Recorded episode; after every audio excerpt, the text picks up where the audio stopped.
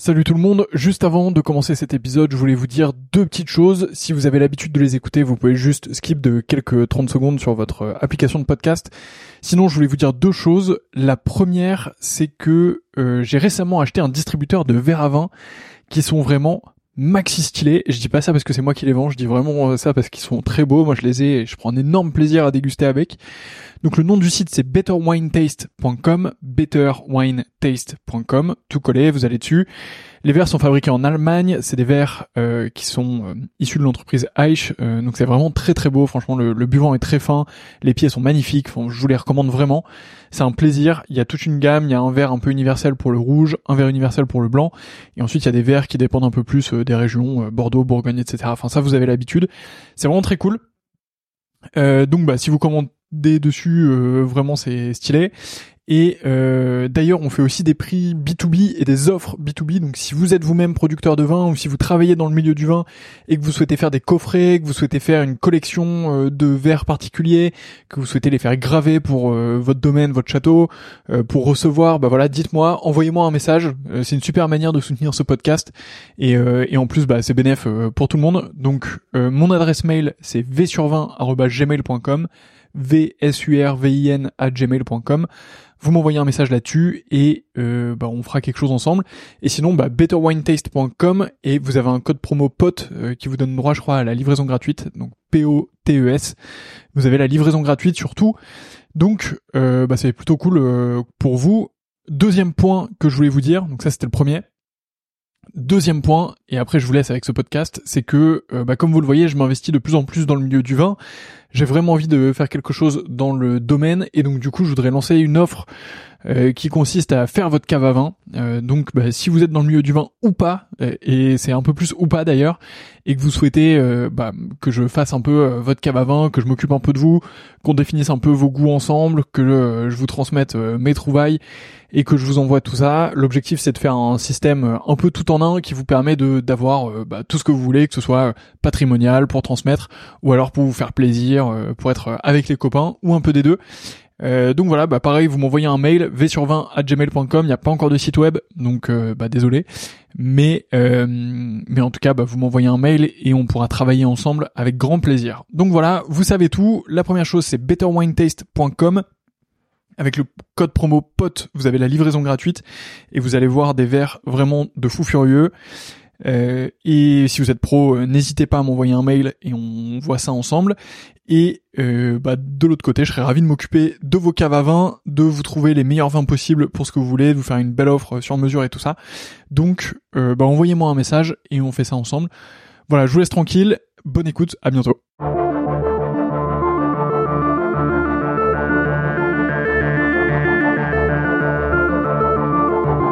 Bonjour et bienvenue dans ce nouvel épisode du Winemaker Show dans lequel je reçois José Sanfin. José est le directeur et le winemaker de Cantenac Brown, un grand cru classé de 1855. J'avais déjà interviewé Tristan Lelouch dans un des précédents épisodes. Il nous avait parlé de Tristan, cette personne qui connaît le domaine depuis de nombreuses années et qui contribue à l'évolution et au gain en qualité de ses vins. Dans cet épisode, José revient sur toute sa carrière et sur l'évolution qu'il a pu connaître avec les vins de Bordeaux. J'espère que cet épisode vous plaira. Si c'est le cas, n'hésitez pas à lui laisser la note de 5 étoiles évidemment et à vous renseigner sur Cantenac Brown, à aller les découvrir. Ils sont très sympas. Donc profitez-en. D'ici là, je vous dis à très bientôt. Salut.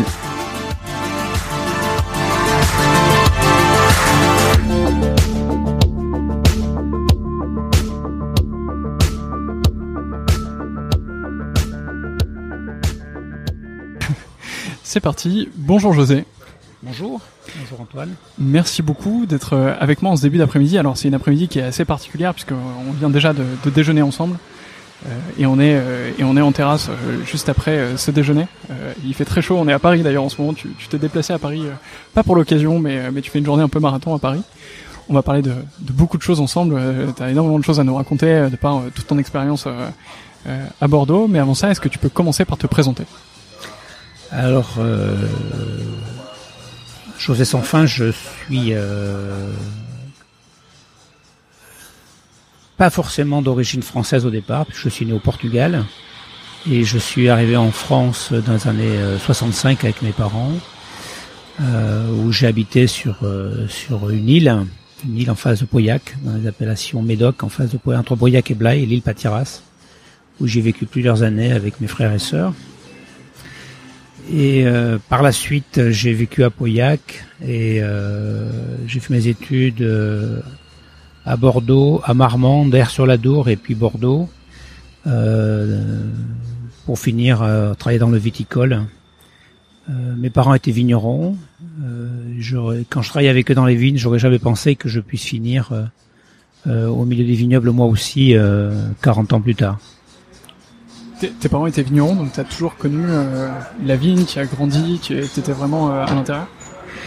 Ben en fait, euh, on fait partie de ces familles où les parents travaillaient dans les vignes et, tous les enfants suivaient. Donc aujourd'hui, moi comme mes frères et sœurs, je peux pas dire quand c'est que j'ai appris à conduire un tracteur ou quand c'est que j'ai appris à rouler une barrique. Ça faisait partie de, de la vie de tous les jours. Donc je me souviens pas de ces dates-là, mais je sais le faire. J'ai toujours su le faire. Je, vois ce que tu veux dire. Donc tu t'es euh, toujours intéressé au vin en fait, et ça a toujours été quelque chose d'important pour ben, Curieusement non, parce qu'au ah départ j'étais parti vers de la mécanique. J'ai fait des études pour la construction mécanique et euh, quelques années après, en fait, je suis revenu sur la partie euh, viticole euh, et je me suis aperçu que c'était fort intéressant. Et j'y suis resté, donc ça fait plus de presque 35 ans que je travaille dans le milieu viticole. Comment ça s'est passé pour toi euh, ce moment? Est-ce qu'il y a eu un déclic en particulier? Est-ce que tu t'es dit euh, euh, finalement je vais être dans le vin parce que du coup tu n'étais pas du tout parti pour En fait le déclic c'est quand on est jeune et qu'on a qu'on essentiellement on nous demande de donner un coup de main sur la partie simplement technique sans nous expliquer la partie théorique. comme tous les jeunes, comme tous les ados, on n'a pas forcément envie d'y rester. Et puis après, euh, quand on découvre les choses avec euh, un œil différent, qu'on se un œil différent et qu'on se rapproche de la et qu'on comprend pourquoi on a ce travail effectué ce travail dans les vignobles, ben c'est beaucoup plus intéressant et on s'aperçoit qu'on peut changer des choses. Donc euh, je pense que j'ai pris du plaisir quand j'ai compris pourquoi je faisais les je faisais ces travaux. Et est-ce que c'est quelque chose que tu as discuté après avec tes, avec tes parents justement puisqu'ils t'ont vu partir euh, loin du vignoble en quelque sorte que Non non parce que euh, il y a il y a aujourd'hui le vignoble est une euh, vigneron l'idée de vigneron est une idée noble aujourd'hui mais il y a plusieurs années c'était pas forcément le, le, le, meilleur métier pour pour les enfants des, de vignerons aujourd'hui c'est un métier très noble et c'est un travail d'artisan euh, que tout le monde aime, aime, faire ou aimerait faire, mais euh, c'est quand même un travail très difficile et très dur, ne serait-ce que en liaison avec les intempéries. Hmm. Oui, c'est clair. On en parlait tout à l'heure de des aléas qui peuvent arriver euh, dans, dans, la vigne. Euh, oui, au-delà de ça, quand on va tailler, quand on taille à l'hiver et qu'il fait 5 degrés dehors ou qu'il pleut, le, le, le, travail doit quand même avancer. personnellement, ça me gêne pas. Je trouve que c'est même l'une des périodes les plus les plus heureuses de et les plus sympathiques, c'est de tailler en hiver euh, seul dans son dans son dans sa parcelle. Mais euh, mais je comprends que ça puisse être difficile pour euh, pour beaucoup de gens. Oui, c'est clair. Alors raconte-nous un peu justement la, la, suite de ce qui arrive pour toi. Donc tu tu retournes dans le monde de la viticulture. Comment est-ce que comment ta En fait, je suis je suis reparti. Je fais Vitiono et j'avais de mon, on m'avait, euh, je suis euh, le, le, grand tournant, c'est dans les années 86, 85 euh, d'abord. J'ai vinifié, j'étais vendangeur et j'ai pu avoir la chance de vinifier au château Lingebage, donner un coup de main aux, aux vinifications. En 86 au château Belgrave, j'ai donné un coup de main à un ami qui est pour les vinifications aussi. En fait, je me rendais pas compte, mais j'avais ça en moi. Je savais ce que c'était qu'un remontage, qu'une maturité. Et, donc ça m'a paru naturel de travailler dans, les, dans le vin. Et c'est là que je me suis aperçu que c'était fort intéressant. Et donc après mon service militaire, j'ai refait des études en Vitiono pour revenir, euh, pour revenir euh, à la source. Et euh, je suis rentré d'ailleurs comme stagiaire à Lingebage, grâce à Jean-Michel Caz et à Daniel Yoz. Et, donc j'ai continué à travailler avec eux puisqu'ils m'ont embauché comme comme responsable technique au château Cantonac Brown et j'y suis j'y suis toujours fidèle. Alors on, profite euh, évidemment de cet épisode euh, pour passer un bonjour à Jean-Michel Caz euh, qui est passé dans les à, ce micro même il y a maintenant quelques épisodes au moment où ça sortira puisque je crois que c'est l'épisode 48 ou 49. Donc les, les personnes qui écoutent ce podcast euh, désormais, ben, si vous n'avez pas encore écouté cet épisode, je vous invite vraiment à le faire parce que c'était une discussion euh, incroyable. Et donc toi, tu as commencé euh, donc Lingebage, euh, puis juste après euh, Château Cantenac-Brown. Exactement. En fait, c'était la même personne qui gérait les propriétés et été, je suis rentré comme stagiaire aussi d'ailleurs à Cantenac-Brown. Euh, en 89, euh, je suis passé directeur technique euh, dès janvier 90 et aujourd'hui j'en suis directeur général, mais je garde toujours la partie technique et la partie vinification qui est toujours la plus excitante. Est-ce que, est-ce que au moment où tu es entré chez Cantenac Brown, tu t'es dit ça va durer longtemps ou est-ce que c'était pas du ah tout non, aucune idée. Non, non. Quand on rentre à Cantenac Brown, à l'époque, on est très fiers d'abord travailler pour AXA Millésime et pour toute l'équipe qui, qui, qui faisait bouger d'ailleurs cette, cette entreprise. Et euh, non, on pense pas. On, on sait qu'il y a beaucoup de boulot parce que c'est un club classé qu'il faut remettre au niveau, euh, autant au niveau que dans les que dans les chais. Et on, et on, a des gens autour de nous qui font confiance à des, des jeunes. J'avais 26 ou 27 ans, donc euh, je les remercie encore de m'avoir fait de m'avoir fait confiance. Oui. Alors justement, tu, tu parles d'un château que tu trouves dans un certain état à l'époque. En tout cas, tu t'es dit remettre euh, un peu au bout du jour. Oui, mais en fait, à cette époque-là, beaucoup de crus classés étaient euh, étaient en étaient encore en entre guillemets en reconstruction. Beaucoup de châteaux ont été refaits dans les années 86. Les Pichon, Baron, euh, d'autres très grands crus aujourd'hui, les grands terroirs étaient en, en désuétude, un peu abandonnés. Quand on a qu'en faisait partie, donc pour revenir, pour refaire un vignoble, pour refaire un, pour refaire une propriété, ça prend beaucoup de temps. Donc, c'était assez classique dans les années 80 de voir des vignobles, des vignobles euh, médocains euh, euh, passer par un moment difficile. Et donc, j'ai eu la chance de contribuer à, à, la renaissance de Cantonac-Brand dans ces années-là. Alors Cantenac Brand, c'est une c'est une propriété qui a une histoire euh, incroyable, euh, évidemment euh, qui date de largement avant que tu y sois, puisque c'est un, grand cru classé 1855. comment est-ce que tu l'as vu évoluer là ces, ces 30 dernières années du coup à peu près de, depuis que t'es depuis que t'es arrivé? Alors vous êtes passé de de différents propriétaires, mais aussi d'un monde du vin qui est complètement différent. La distribution est sûrement pas la même, la précision aussi des vinifications est pas du tout la même. En fait, t'es es un véritable témoin de l'évolution du vin euh, bordelais ces, ces 30 dernières années. Eh ben en fait, euh, la, la, difficulté qu'il y avait eu, c'était euh, de remettre le vignoble en état. Donc, mettre un vignoble en état, ça prend beaucoup de temps. Euh, on y a consacré beaucoup de temps. dès les premières années, on a drainé tout le vignoble, on a replanté les parcelles et les cépages au bon endroit clairement, on en tire le bénéfice aujourd'hui parce que pour avoir une belle, euh, des, beaux, des, beaux raisins et des, belles parcelles de vignes, il faut, euh, il faut 10, 15, 20, voire plus. Donc aujourd'hui, on en tire le bénéfice. Donc euh, il faut remercier toute l'équipe depuis le début qui a su œuvrer à chaque fois aussi bien les chefs de culture, les maîtres de chais que les que les gérants de pouvoir mettre, euh, d'investir euh, au bon endroit, au bon moment et d'y mettre des bons cépages et des bons euh, sur les bons terroirs. donc c'est la conjonction de tout ça qui fait que aujourd'hui on réussit, on, réussit à faire des très grands vins chaque année parce que des, des gens avant moi et avec moi ont su planter, s'occuper du vignoble correctement. Donc les vins ont beaucoup évolué. Il y a avant les années 80 euh, beaucoup de crus produisaient des vins plutôt médiocres. Euh, donc on est, euh, on était parmi ceux-là. Et des années 80, les des années 80, les années 90, on a mis beaucoup d'énergie à, remettre le château au niveau.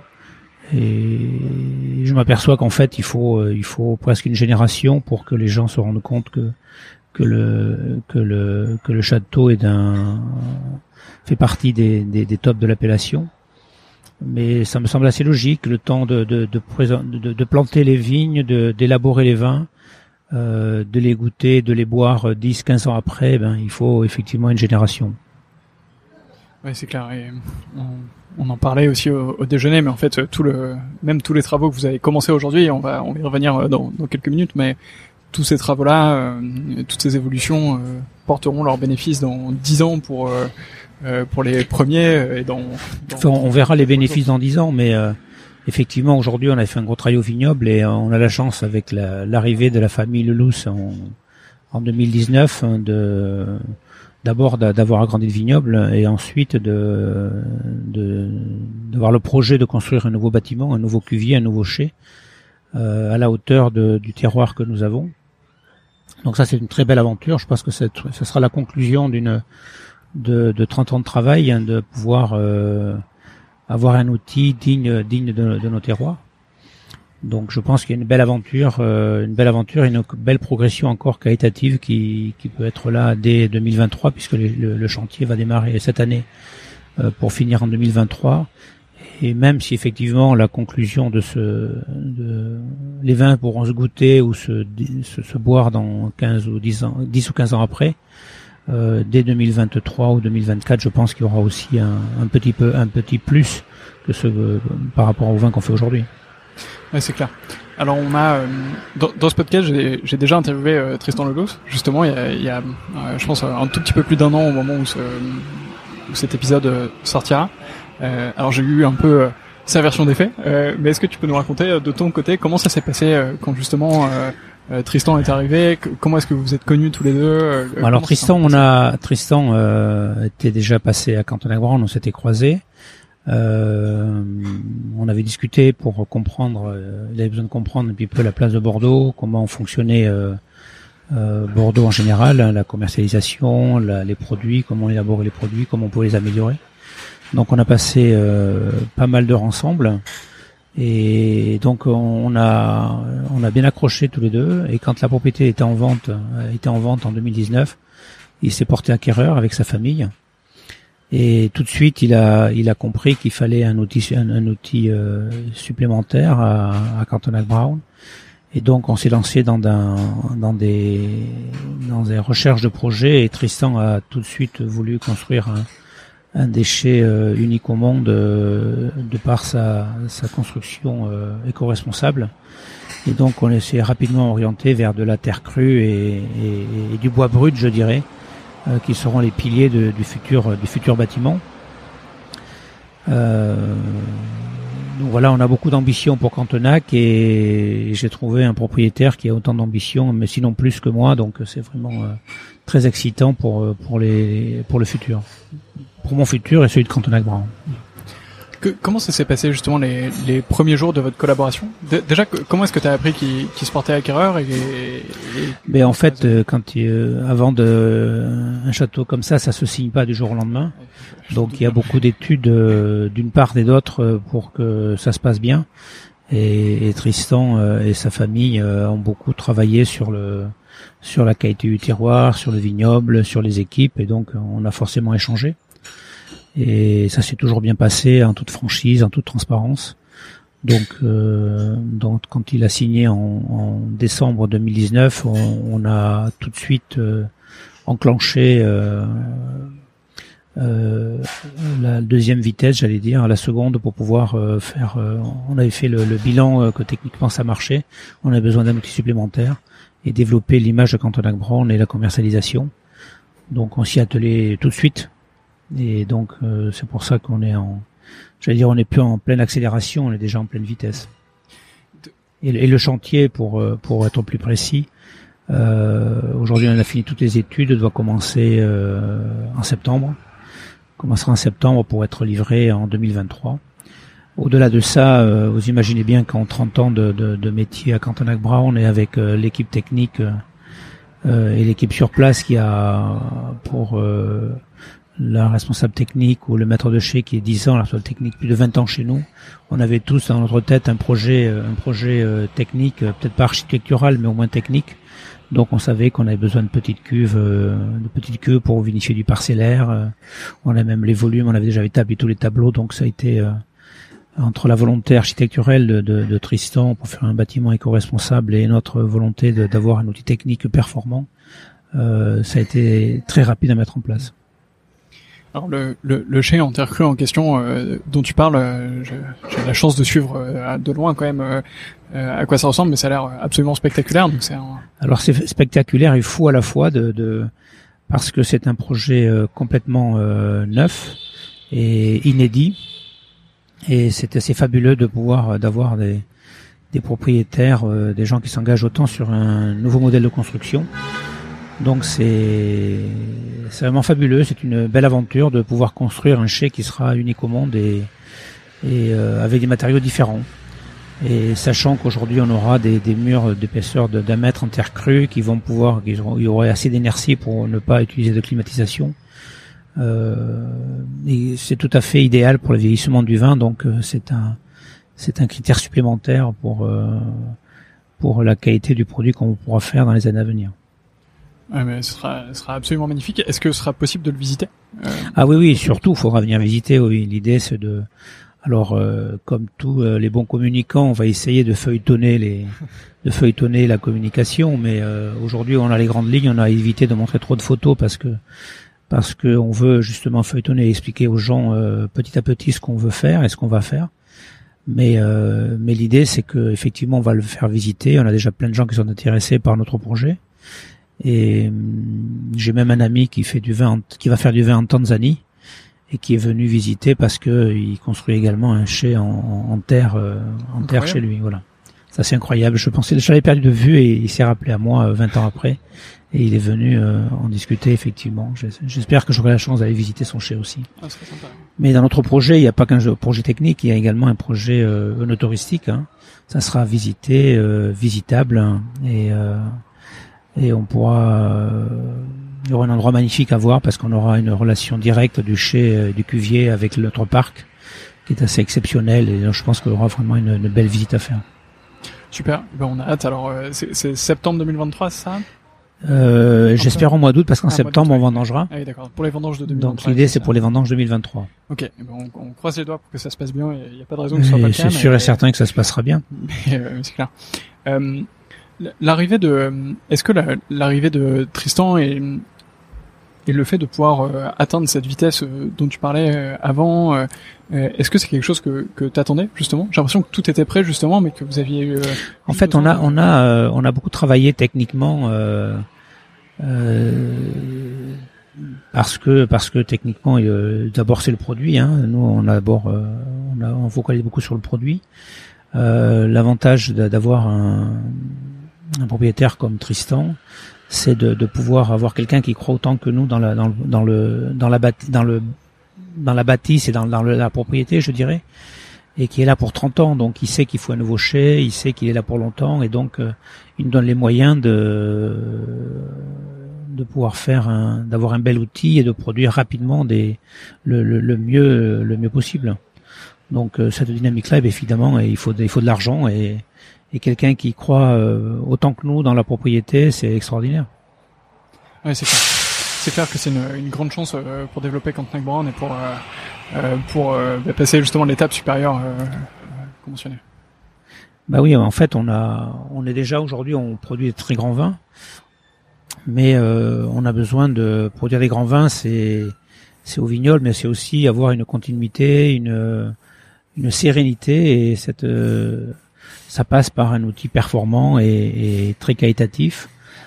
Euh, donc ça demande des investissements et les investissements dans une propriété de 70 hectares pratiquement ben, sont des, investissements lourds euh, que certaines familles peuvent faire sur plusieurs euh, plusieurs années et nous on a choisi de le faire en, deux ans donc c'est c'est assez exceptionnel. C'est clair, c'est clair. Alors au château Cantenac-Brown, vous avez différents vins. Euh, donc il y a euh, Brio, le Grand Vin et Alto qui est le blanc de, de Campagne. Voilà, il y a, ouais, exactement. Euh, Est-ce que tu, tu, peux revenir un peu sur, euh, sur cette différente gamme et sur ces, sur ces différents vins? Alors en fait, on a euh, Cantonac Brown, bien sûr, c'est un Grand Cru 1855.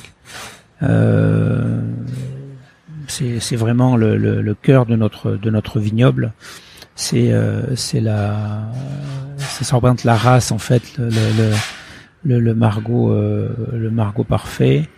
Et pour avoir un, margot parfait, ben, il faut écouter, il faut également un, deuxième vin pour pouvoir euh, y mettre des jeunes plantes ou les, les plantes, les, parcelles qui ne vont pas dans le premier vin. Et donc on a créé Brio en, 2000, en 2001. Auparavant, il y a déjà un deuxième vin, mais qui n'était pas en liaison directe avec le avec Cantonac Brown. Donc il y a Brio de Cantonac Brown a été créé en 2001 euh, avec l'idée de faire un vin euh, de plaisir et euh, avec un potentiel de vieillissement, mais surtout un vin où on prend beaucoup de plaisir. Et je crois que c'est ce qu'on a réussi à faire. Euh, la preuve en est avec la 2009 qu'on a goûté à midi. des vins qui savent vieillir, mais qui est également une très grande qualité. et l'avantage de, de, Brio, c'est qu'en fait, l'expérience aidant, on, on, a on a pu choisir les parcelles avant les, les, les fermentations ce qui fait que année après année, on a quand même un peu le même caractère dans, dans Brio. C'est pas simplement une sélection à l'assemblage, c'est-à-dire les cuves qui font les premiers vins et des cuves qui font le deuxième vin. Les, vins sont choisis, les parcelles sont choisies avant les vinifications et on, on les vinifie pour faire ce vin-là. Donc ça lui donne un caractère un peu particulier et un caractère qui année après année euh, est bien marqué. Ensuite, en 2000, euh, pour compléter la gamme, on avait un terrain qui était en, où on pouvait produire des vins, mais qui étaient un peu plus froids. Euh, donc on a tout, s'est toujours demandé, euh, on posait la question de planter des vins rouges, mais on savait que les vins ne seraient pas grands. par contre, c'est un endroit idéal pour faire des, des vins blancs. Et donc, on a décidé de faire un, de donner les moyens de faire un grand vin blanc aussi. Donc, on a planté un hectare 8, ce qui semble peu, mais on fait entre 7 et 8 000 bouteilles par an de, du blanc de Cantonac Brown, Alto. Euh, on peut, on pourra peut-être dans l'avenir augmenter les, augmenter les surfaces. Mais aujourd'hui, avec un hectare 8, on, arrive à faire des, vins de très, de très belle qualité aussi. Oui, c'est, c'est un peu ce qu'on disait aussi tout à l'heure. On a, on a eu la chance, alors pour les personnes qui nous écoutent, on a eu la chance de déjeuner ensemble et on a goûté du coup Alto, euh, Brio et, le Grand Vin. Donc, euh, euh, on a pu faire un, petit panorama puisque euh, on n'est pas non plus, euh, on n'a pas non plus goûté différents millésimes, etc. Mais on a déjà vu les trois vins qui ont tous les trois vraiment leur personnalité. Et c'est vrai que Alto est, peut-être le moins connu. oui, parce qu'en fait, il y a peu de volume et quand on fait des dégustations, quand on fait des tournées avec les vins rouges, c'est toujours délicat de présenter les vins blancs parce que les gens qui qui font les dégustations comparatives goûtent d'abord tous les vins rouges et nous promettent de venir après goûter les vins blancs et puis en fin de compte ils viennent pas. Donc, euh, donc euh, il est moins moins connu, mais c'est essentiellement lié au volume aussi, parce qu'aujourd'hui on a une très belle une très belle qualité et les, les gens euh, les gens le reconnaissent, donc on le vend très bien. mais à terme, je pense qu'on va on va on augmentera vraisemblablement le volume. Quand on aura de nouvelles installations, on, le volume sera vraisemblablement augmenté effectivement. Alors justement, où est-ce qu'on trouve ces différents vins Je pense que Alto c'est essentiellement dans la restauration. Alors l'idée c'est la restauration puisque on ne doit pas le trouver dans les grandes surfaces, mmh. euh, ne serait-ce que par la quantité. Mais autrement, euh, tous les importateurs, tous les tous les bons cavistes euh, vendent les trois vins. Euh, Alto un peu moins parce qu'une fois de plus pour le problème de quantité. Mais sinon, vous pouvez tous les tous, les grands cavistes, tous les même les sites internet, on trouve on trouve nos vins facilement. Ok. Euh, et ben pour les personnes qui nous écoutent, euh, n'hésitez pas du coup euh, à vous rendre euh, chez votre caviste pour aller faire cette dégustation. J'ai un peu l'impression que Cantenac Brand c'est vraiment une, une sorte de pépite qui est en train de se révéler petit à petit. un peu un vin qui était oublié des. des Alors je dirais pas ça parce qu'en fait ça fait quand même dix ans où les vins sont, sont bien reconnus, où on a euh, vous savez, on a une période où les vins sont goûtés en primeur, on a les vins sont distribués, les vins sont sont souvent bu 5, 6, 10 ans après. Euh, c'est là qu'on les apprécie le mieux. Et donc ça prend du temps. Ça prend du temps. Euh, euh goûter un vin un Bordeaux ou un Cantonac Brown euh, en primeur, même s'il est agréable, il vaut quand même mieux l'attendre quelques années. donc tout ceci dans une ça, ça, prend, ça, prend, du temps. Donc il faut quelques années pour que les, les, vins soient diffusés et que les bouteilles soient ouvertes et bues et appréciées. Et c'est ça qui fait la notoriété aussi. Ça ne peut pas se faire un jour au lendemain. Il faut que les gens, euh, en dans leur cave, le boivent et, et reconnaissent euh, le produit. Oui, c'est clair. C'est, enfin, le, monde du vin est un monde où la patience euh, est de Il faut de la patience. Euh, si, si on s'attend à, un changement de jour au lendemain, il vaut mieux changer de métier parce que parce que ça a l'air difficile. justement, dans, dans ces quasiment 30 ans que tu es à, à Brun, tu as vu une, aussi une évolution de la consommation du vin de manière générale. Euh, que ce soit euh, peut-être un changement de nationalité, une diffusion internationale plus grande, euh, des habitudes de consommation aussi qui changent chez les habitués. Est-ce que tu peux essayer de nous décrire un peu ça Comment est-ce que tu as vu évoluer le, paysage de la consommation? Oh, ça... C'est une question assez vaste, hein, mais, mais, on peut prendre. C'est assez vaste, oui. Euh...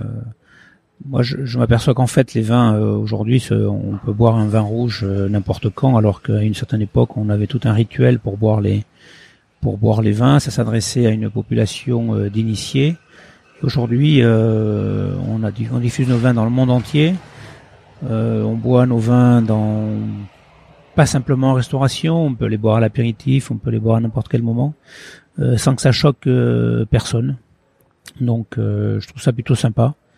et pas que le deuxième vin, hein. on dit toujours que le deuxième vin c'est toujours ce sont des vins pour attendre le premier, qu'on peut le boire dans d'autres conditions, mais même le premier vin, les gens les boivent à l'apéritif, ils boivent euh, dans la matinée. Euh, voilà. Rien.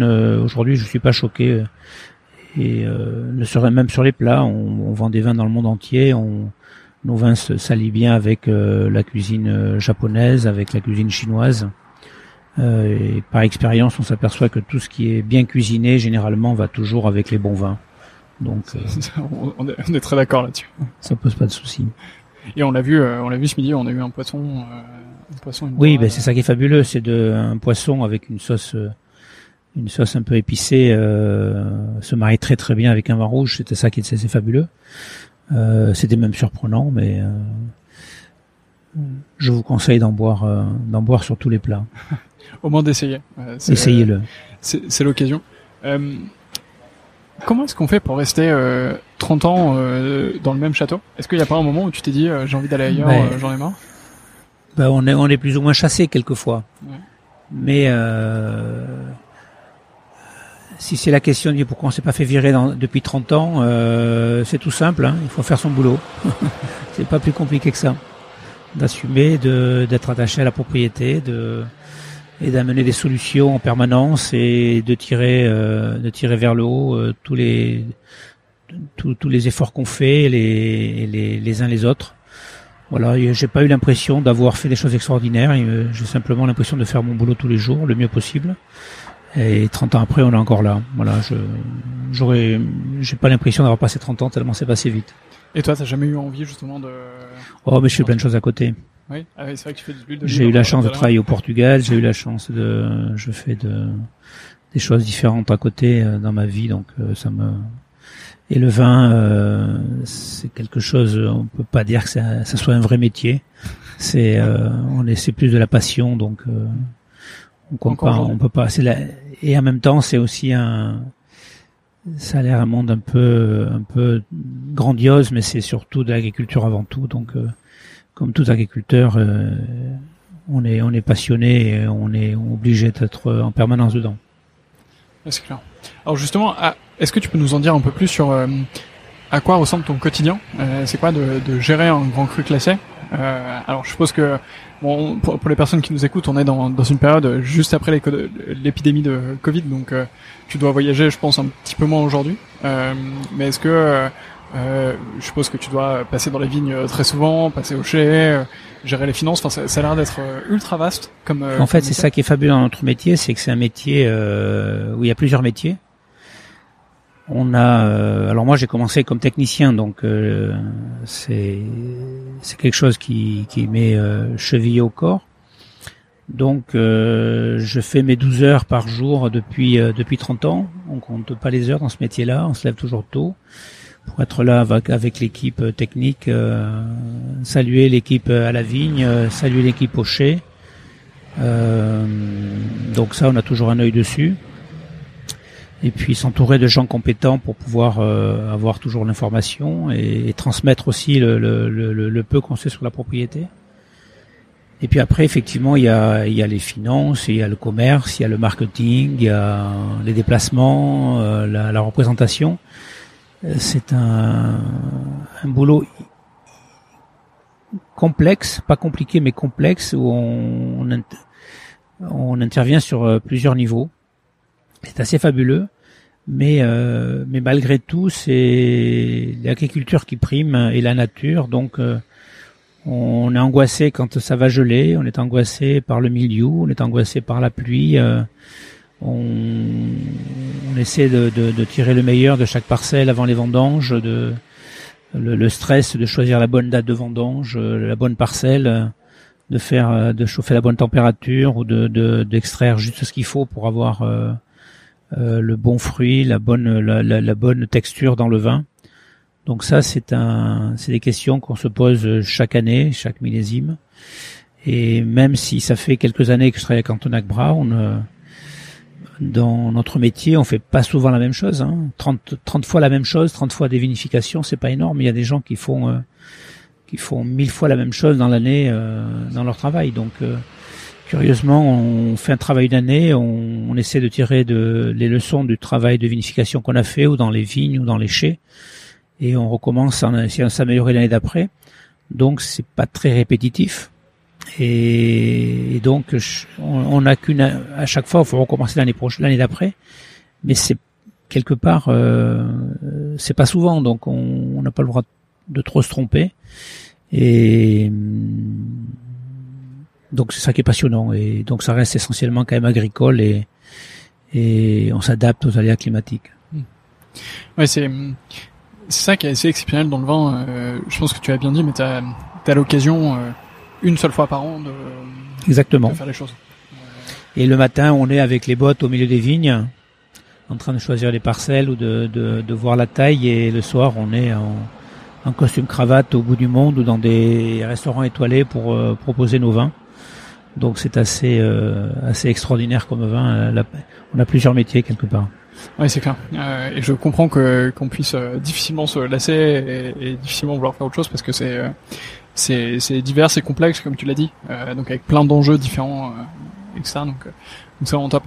Euh, depuis 30 ans, il y a, eu, il y a aussi eu beaucoup d'évolutions de manière générale dans le monde du vin, que ce soit une arrivée de plus en plus importante du numérique, du numérique, que ce soit en, termes de communication, mais aussi, je pense, dans, dans la vigne, dans la programmation euh, des, euh, des, différents événements au sein de la vigne. Est-ce que c'est quelque chose que tu as ressenti dans l'évolution du métier? Alors oui, on a, on voit bien qu'il la communication, euh, ne serait-ce que les réseaux sociaux. Euh, nous, on y est très actifs, mais je trouve ça assez fabuleux de de, de voir des, le travail, d'expliquer le travail qu'on fait dans les vignes et de le vulgariser à travers les réseaux sociaux. Euh, on est très présent sur Instagram. Euh, on a quelqu'un qui à la propriété s'en occupe très bien et tout le monde joue le jeu. Je crois que les vignerons, vigneronnes euh, sont très heureux de, de, de montrer leur savoir-faire et, et, de le et, et, de savoir que ça se ça se voit euh, à travers les réseaux sociaux dans le monde entier en, euh, en un seul clic. Donc ça c'est assez fabuleux. Et puis dernièrement, plus proche de nous, on n'a pas pu se déplacer, donc euh, il a fallu euh, trouver d'autres moyens pour pour garder le contact et communiquer euh, sur notre vin et sur notre travail, notre travail. Donc effectivement, on est euh, aujourd'hui, on est les champions du monde de les visioconférences et euh, et autres et autres outils pour diffuser l'image de la propriété.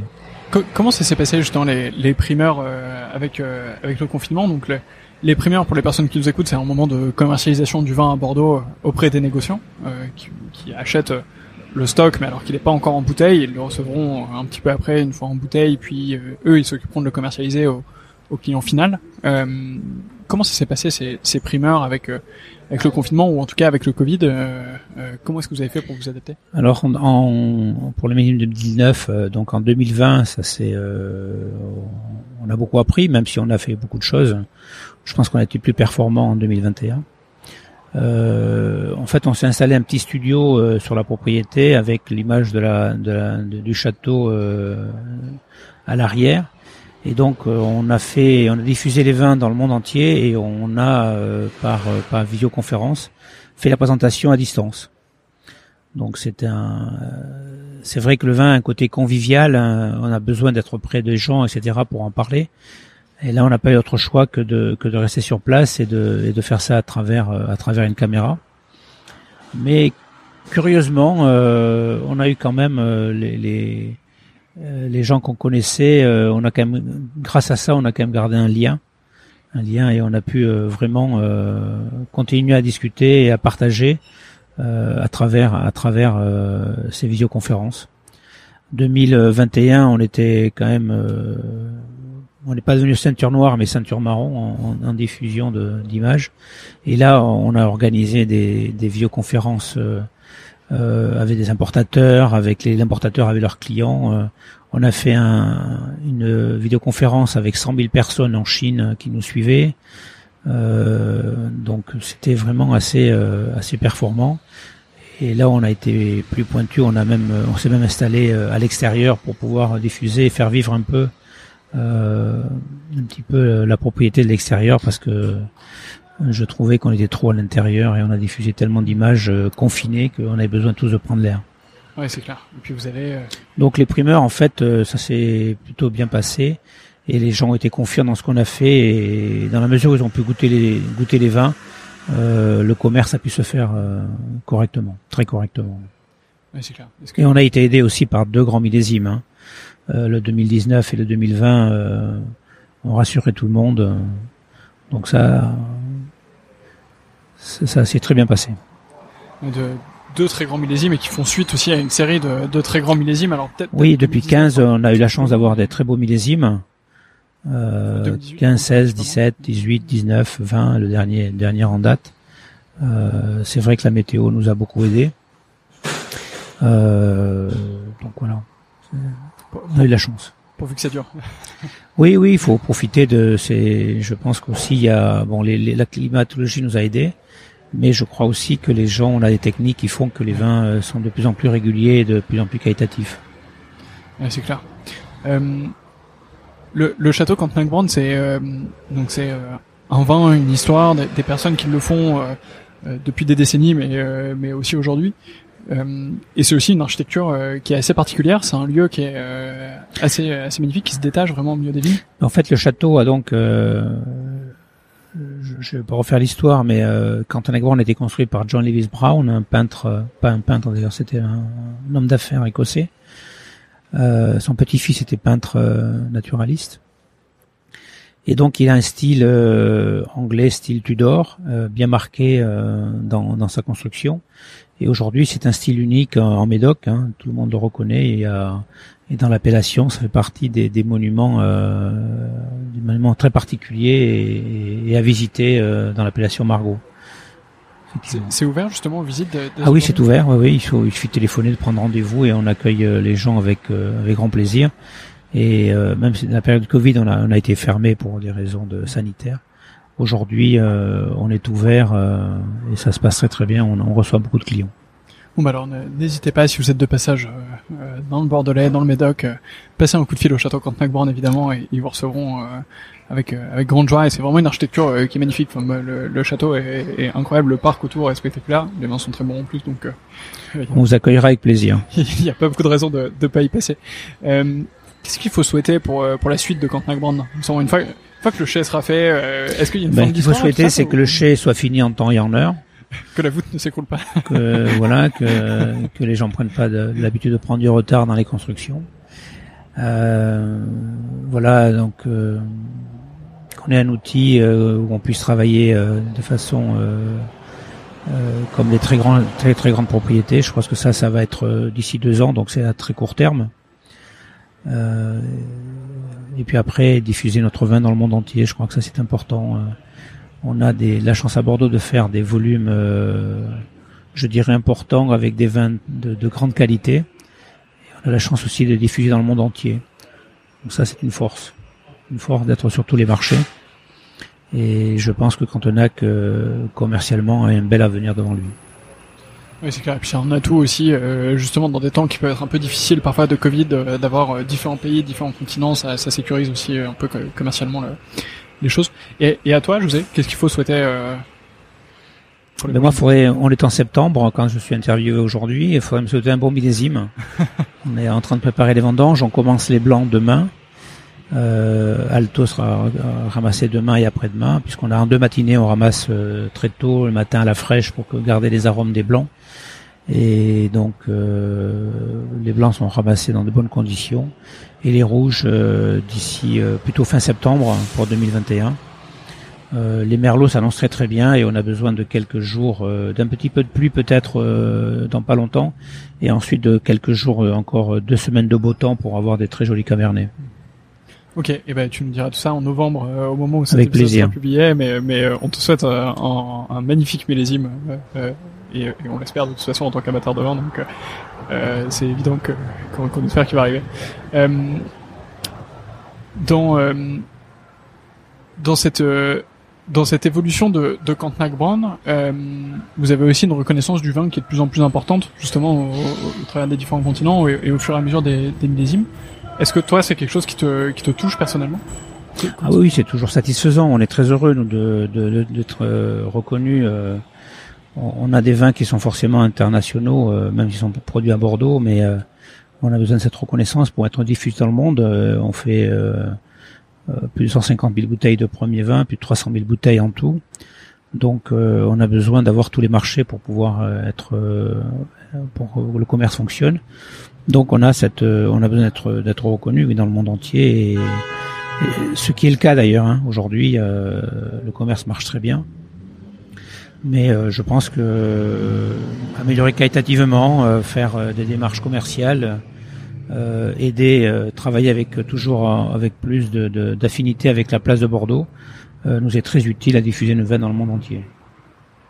Ouais, c'est une vraie force ce négoce, cette place qui est incroyable. J'aimerais interviewer un négociant il y a maintenant quelques temps qui s'appelle Emmanuel Coiffe, oui. qui, est, chez Eugène Grandvin. Roland Coiffe, non? Non, c'était Emmanuel. Emmanuel. D'accord. Euh, je crois Roland c'est son frère.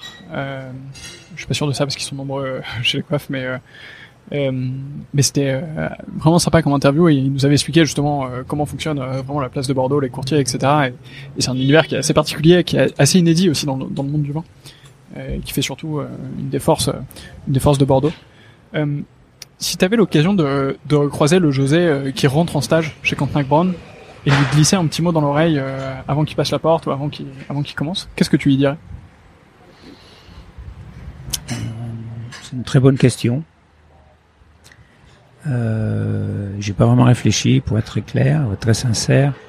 Mais euh, non, je pense que on a. Euh, je me suis personnellement toujours attaché à, être euh, sincère dans, dans, tout le travail que je faisais, dans le, dans le travail, dans les relations humaines que je peux avoir, et de la même façon dans le dans le travail qu'on a pu produire à Cantonac. On a euh, on a fait un travail de fond et je crois que c'est ce que j'ai la première chose que j'ai faite en arrivant comme stagiaire. Euh, la première chose que j'ai demandé comme budget, c'était de drainer le vignoble. Il y en a d'autres qui auraient acheté peut-être une voiture ou acheté des tracteurs neufs. Moi, j'ai demandé à, à, à, drainer le vignoble et je crois que c'était effectivement ce qu'il fallait faire pour pouvoir euh, un jour produire des grands vins. Donc, euh, euh je pense qu'il faut être la sincérité et l'honnêteté et, et la rigueur et le travail c'est c'est un élément qui est assez impressionnant dans ton parcours justement à, à quel point t'incarnes un peu cette sincérité et ce l'idée d'être vraiment au service d'une propriété d'un vin de le faire grandir ben, on n'a pas le choix en fait hein. on est en permanence en adaptation on s'adapte euh, à la météo à la, parcelle au pied de vigne on essaie de composer avec le personnel avec les équipes extérieures des vendangeurs les, les euh, les commerçants, donc on est toujours en train de s'adapter et donc de, de, de, de, se mettre complètement au service d'une propriété et d'une marque euh, comme Cantonac Brown. Bon, ceci étant, euh, c'est quand même plus facile de, de se mettre au niveau d'un grand cru classé que de, de que de, de, produire des de produire des betteraves. Hein. Mais mais ça n'empêche pas qu'on a travaillé tout autant avec beaucoup d'investissement, de, de, sincérité. Et quand je dis, euh, je parle pour moi, je parle également de toute l'équipe. Mmh. On a une équipe qui est vraiment très efficace, très fidèle. Euh, je pense à, à, Fatima qui a plus de 40 ans ou 42 ans chez nous, sa sœur aussi, euh, Gaël qui est là depuis plus de 20 ans, euh, le maître de chez qui est rentré après ses études en 2008 qui est toujours là, le chef de culture qui est en 86 comme apprenti qui est toujours là. Donc il y a quand même une relation, une, on a un, relationnel qui fait qu'on a vraiment quelque chose de sincère entre nous. Et je pense que ça se ressent dans le travail et dans le vignoble. Et je pense que c'est ça aussi le, le j'allais dire le côté paysan que nous sommes. On a on a besoin d'être sincère. On peut pas jouer, on peut pas vivre euh, en trichant et en, en faisant simplement des coups par-ci par-là quoi. Et là le côté serein et le, le, rester tant d'années ensemble euh, montre qu'il y a une sincérité et un travail sérieux euh, et une confiance des uns dans les autres. Ouais, c'est clair. Euh, c'est un des meilleurs indicateurs, euh, de, je, pense, dans toutes les entreprises, euh, de, à quel point tu arrives à faire rester ton équipe et à la fidéliser. De... on l'a on l'a rafraîchi régulièrement. hein, on vient de recruter euh, recruter une, une qualiticienne pour soulager justement l'équipe technique et améliorer tout ça. On a régulièrement des jeunes, on a des stagiaires, on a on a formé beaucoup de jeunes. On a on avait un on, on, avait une époque, on prenait des gens pendant un an qui travaillaient avec nous et qui ont tous trouvé du travail par la suite, hein, régisseurs, directeurs, commerçants. Euh, Aujourd'hui, on a un retour assez fabuleux de tous ces gens-là qu'on a pu rencontrer euh, et qu'on a pu former. Euh, mais le noyau est toujours est effectivement assez fidèle et là depuis longtemps. Mais se remet en question chaque année, clairement, et donc c'est ça qui est assez intéressant aussi. Alors, tu, tu disais tout à l'heure en introduction que tu avais fait euh, Vitiono. Euh, quel conseil est-ce que tu donnerais à un jeune qui est justement en ce moment en Vitiono, qui va bientôt finir ses études? Euh, Qu'est-ce que tu qu'est-ce que tu lui dirais comme, ben D'aller découvrir le vignoble, les vignobles dans le monde entier. Il y a des belles choses partout. Avant de se stabiliser, de voyager, de comprendre un petit peu ce qui se fait dans le monde entier pour être meilleur là où il va être. Donc ça, c'est très important. Euh, parce qu'une fois qu'on a commencé, qu'on est engagé dans une propriété, c'est toujours difficile de, de repartir euh, vinifier ou travailler dans une autre euh, dans un autre pays ou dans une autre appellation puisqu'après il y a la famille qui s'en mêle il y a les, les installations la maison qu'on achète etc donc c'est toujours plus compliqué. Donc si on peut voyager et découvrir des choses avant il faut le faire. C'est quelque chose que tu as réussi à faire, toi de, de par, par, euh, J'ai eu la chance, oui, parce qu'en fait, euh, d'abord, euh, mes origines font que j'ai eu la chance de travailler au Portugal euh, dans mon boulot. Pendant la période d'Axa Millésime, j'ai travaillé au Portugal pendant plusieurs années en y allant régulièrement, en faisant un autre vin, puisqu'on faisait des portos, donc en faisant un autre vin que, que des Bordeaux. Donc ça, c'est très très excitant. Donc j'ai eu cette chance-là. Et puis après, dans le métier, dans la dans la dans la diffusion de nos vins et la distribution et la commercialisation, euh, on parcourt le monde euh, euh, régulièrement, donc on voit plein de choses. Donc ça c'est plutôt plutôt sympa.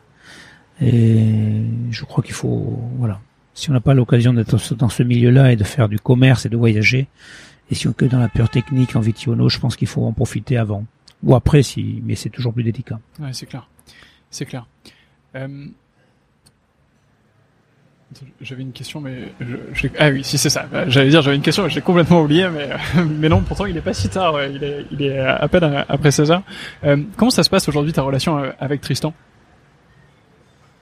Bien. Alors bien, non mais bien, bien je, me, je, je me doute. Mais non, Tristan est. Vous organisez justement. Euh, ben en fait, Tristan est quelqu'un qui, euh, qui est, on est très, très présent. On échange beaucoup. On échange. Euh, J'allais dire peut-être pas tous les jours, mais pratiquement tous les jours, euh, et quelquefois même plusieurs fois par jour, euh, pendant les périodes un peu un peu critiques, hein, pendant les vendanges, pendant les pendant les primeurs. Tristan suit de près la propriété. Euh, je personnellement, je lui ai présenté. Euh, on a on a pas découvert, mais on, il a fait le tour avec moi de tous les commerçants, tous les négociants à Bordeaux. Euh, il est très impliqué et donc euh, s'intéresse à tout ce qu'on fait aujourd'hui. Donc c'est vraiment très intéressant de pouvoir partager. Euh, ça c'est très important pour nous parce que ça nous, quand on a besoin d'un d'un tracteur neuf, je peux lui poser la question ici pourquoi j'en ai besoin. Ou quand on décide de, de changer de méthode de, de culturelle et qui il les connaît bien et qui, et qui sait ce qu'on faisait avant, donc c'est très difficile, très facile de euh, de lui expliquer et d'avoir son oreille pour pouvoir euh, faire évoluer les choses et avancer vite. Et ça, c'est assez fabuleux d'avoir quelqu'un qui répond très vite et de et qui puisse trancher assez vite pour nos décisions. Parce que dans l'agriculture, il y a des, des, quelquefois des décisions qu'il faut prendre rapidement. Euh, donc, je partage pas mal avec lui à ce sujet. Oui, c'est clair. Euh, et c'est des décisions euh, qui peuvent se jouer très vite et avoir un impact en plus euh, sur le long terme. Donc, bon, les décisions techniques, on les, nous, on les prend tous les jours sur place.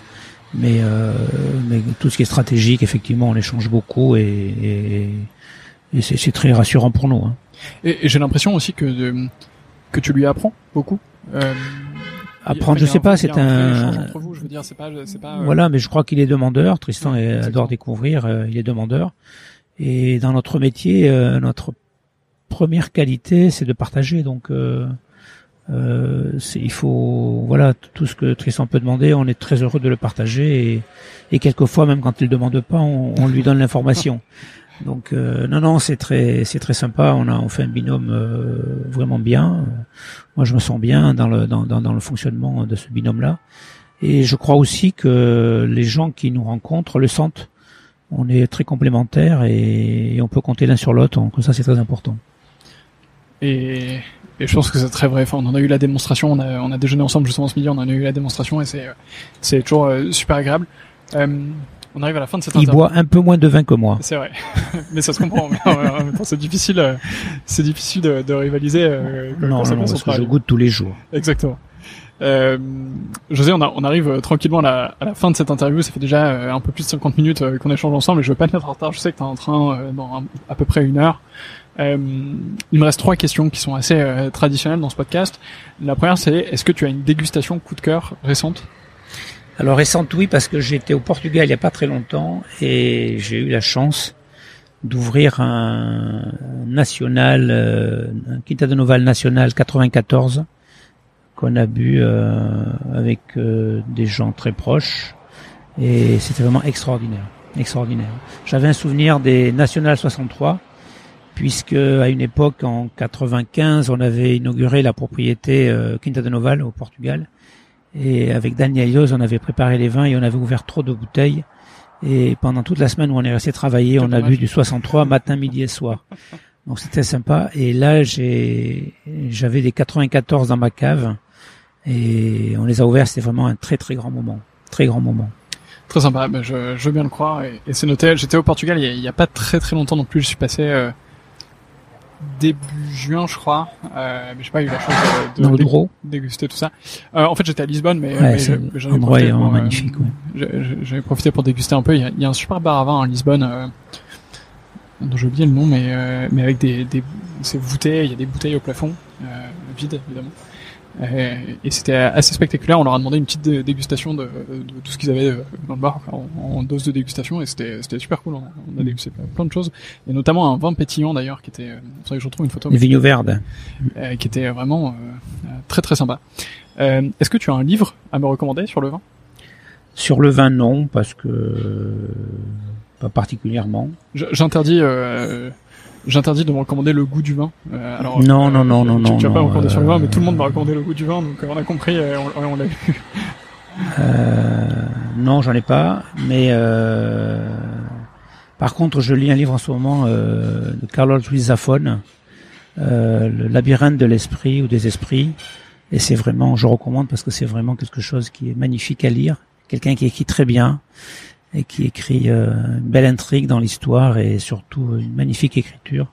Et je crois que j'en suis à son troisième euh, troisième roman et je recommande la lecture Magnifique. Je, en connais, français. je connais pas du tout. Euh, Faut le lire. Et euh. Ça se passe en Espagne Oui. pendant la guerre, c'est mais c'est l'histoire est magnifique. Mais je, je connais pas du tout, donc euh, j'irai me, me procurer ça et, et, et je le lirai. Alors, C'est euh, ce que je lis en ce moment. je peux, je peux pas te promettre de le lire tout de suite, mais euh, Tu me diras. Peut-être euh, début d'année prochaine, euh, ça va le faire. Euh, et enfin, il me reste une dernière question, c'est qui est la prochaine personne que je devrais interviewer dans ce podcast? Très bonne question. Euh, Tu peux en choisir deux ou trois si t'hésites, euh, c'est pas un problème. pardon? Tu peux en, sélectionner plusieurs si tu hésites, euh, c'est pas un problème. Non, non, non. euh, je t'aurais cité Jean-Michel Caz, mais tu m'as dit que tu l'as déjà interviewé. Ouais. Euh, alors, euh, j'ai pas du tout pensé à cette question. Euh, là, j'ai pas d'idée instantanément comme ça. Eh ben, tu, tu me diras. euh, me Je te dirai plus message. tard. Ouais. Euh, tu me diras par message. Jean-Michel Caz, effectivement, c'est déjà fait. Alors, il faut que je fasse son, son fils, du coup, maintenant qui a, qui a repris euh, un cheval, il faut que je. Alors, il faudra peut-être euh, à l'occasion interviewer également son, son maître technique euh, Daniel Yoz. C'est Oui. c'est quelqu'un que j'aime beaucoup, donc euh, si vous avez l'occasion de l'interviewer, il faut le prendre. C'est quelqu'un qui a une histoire sur le vignoble et sur euh, la technique qui est assez assez incroyable à Bordeaux.